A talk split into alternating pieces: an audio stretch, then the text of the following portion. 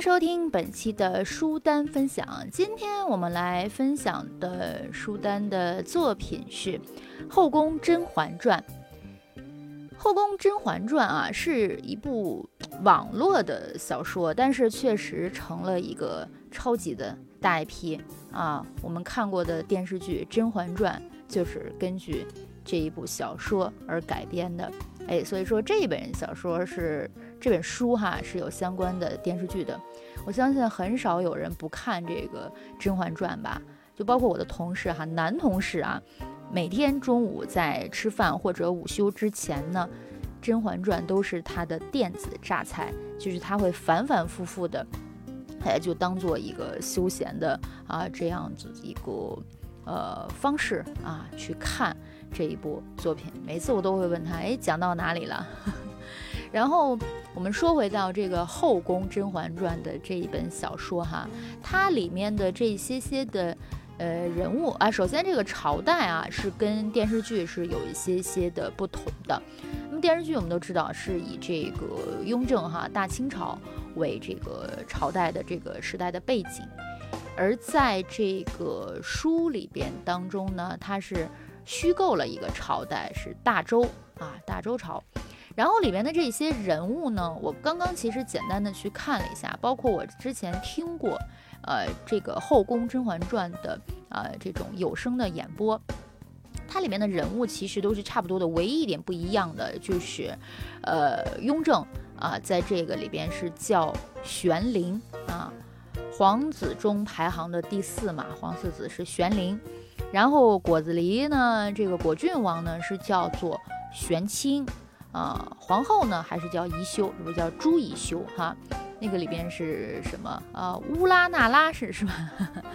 华妃啊，沈眉庄啊，安陵容啊，祥嫔呐，这些是啊，温实初啊，啊，这些都一样的。包括我们的主人公甄嬛啊，也是一样的，举世无双，蕙质兰心，对吧？都是这样子啊，每一个都是这种很。嗯，贴合这个电视剧的。那么这一本《后宫甄嬛传》呢，它的篇幅确实也非常的多啊，就像电视剧一样，七十多集。然后它这个整部呢，一共是分为。七个大的章节，然后每一个大册子里边又有很多的小章节。我刚刚看了一下，就每一个册子里边基本上都是三四十章。然后它还有一本这个《后宫甄嬛传》的番外。我们都知道，其实网络小说哈，尤其是这种 IP 改编的，就特别喜欢有这种番外。而呃很多的剧哈，一般是仙侠剧，就是根据网络小说的这种 IP 改编的仙侠剧，是特别爱把这个番外拍出来的。比方说《三生三世十里桃花》呀，还有这个去年的《沉香如屑》，它最后是都把这个番外拍了出来。但是《甄嬛传》呃是没有这个拍这个呃番外的。我们去年啊，在跟海饶的闺蜜嗨聊局当中，我是。我们是单开设出来了一个板块，叫做“闺蜜画甄嬛”，就是根据它当中的一些些的情节去剖析这个人物。我们剖析过，比方说表白日的时候，就会剖析过像温实初啊，像皇上呀，像呃果郡王呀，分别送给了嬛嬛什么样子的礼物啊，来去看一下这个直男 送礼物，呃，或者是表白啊，应该去如何去做才能够俘获芳心。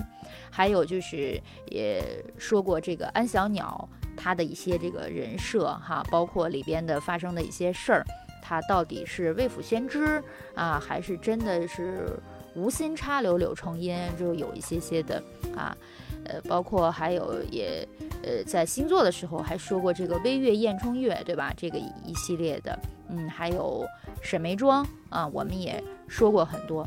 其实我觉得说的最多的就是那个温实初，嗯，可能在现实版的话，温实初真的算是一个比较经济适用男，也是一个暖男哈。太医院里边的太医，就是也属于在最初是属于甄嬛的这个专属的呃医生了哈。然后从小就爱慕他，嗯，结果最后呢，他是跟眉庄是有一段哎呀挺苦涩的啊一样的这个。呃，友情啊，呃，结果哎，就怎么样呢？呃，这个最后两个人的结局都是不太好的。然后，其实《甄嬛传》哈，不管是首先电视剧的成功，也是基于这个剧本啊，就是这一部呃文学作品的成功。我觉得其实它作为一个网络小说来说的话，就真的非常非常的不容易了啊！就是这个作者写的一些些的呃很缜密的啊逻辑自洽很好的这一些的剧情。啊，包括里边每一个人物都很丰满的这一系列的表象，就非常非常不太像这个呃网络的啊一部作品。呃，以前我们都觉得说是，包括现在我们也觉得网文好像没有什么营养，但是《甄嬛传》确实是一个超级的大 IP，而且郑晓龙导演根据这部作品改编的电视剧也非常的成功。我觉得不亚于这个我们说到的《红楼梦》哈，它的这个，呃，当然可能经典就是还是《红楼梦》嘛，因为人家是四大名著之一哈。但是《甄嬛传》确实是，呃，拿得出来每一个人物啊，每一次你去再去二刷几刷的时候，有一些细思极恐的细节，都会能够有不同的这个发现。啊，刚刚说到的安陵容，对吧？那个西鸡丸，这个海饶记得特别清楚哈。一些什么样子的周边，嗯，我觉得有空我也觉得应该是去好好的去看一下这一部呃网络小说《后宫甄嬛传》。以后的呃作品当中、节目当中，如果关于有什么样子的分享啊，关于《甄嬛传》的分享。我们可以再继续的啊来嗯聊一聊。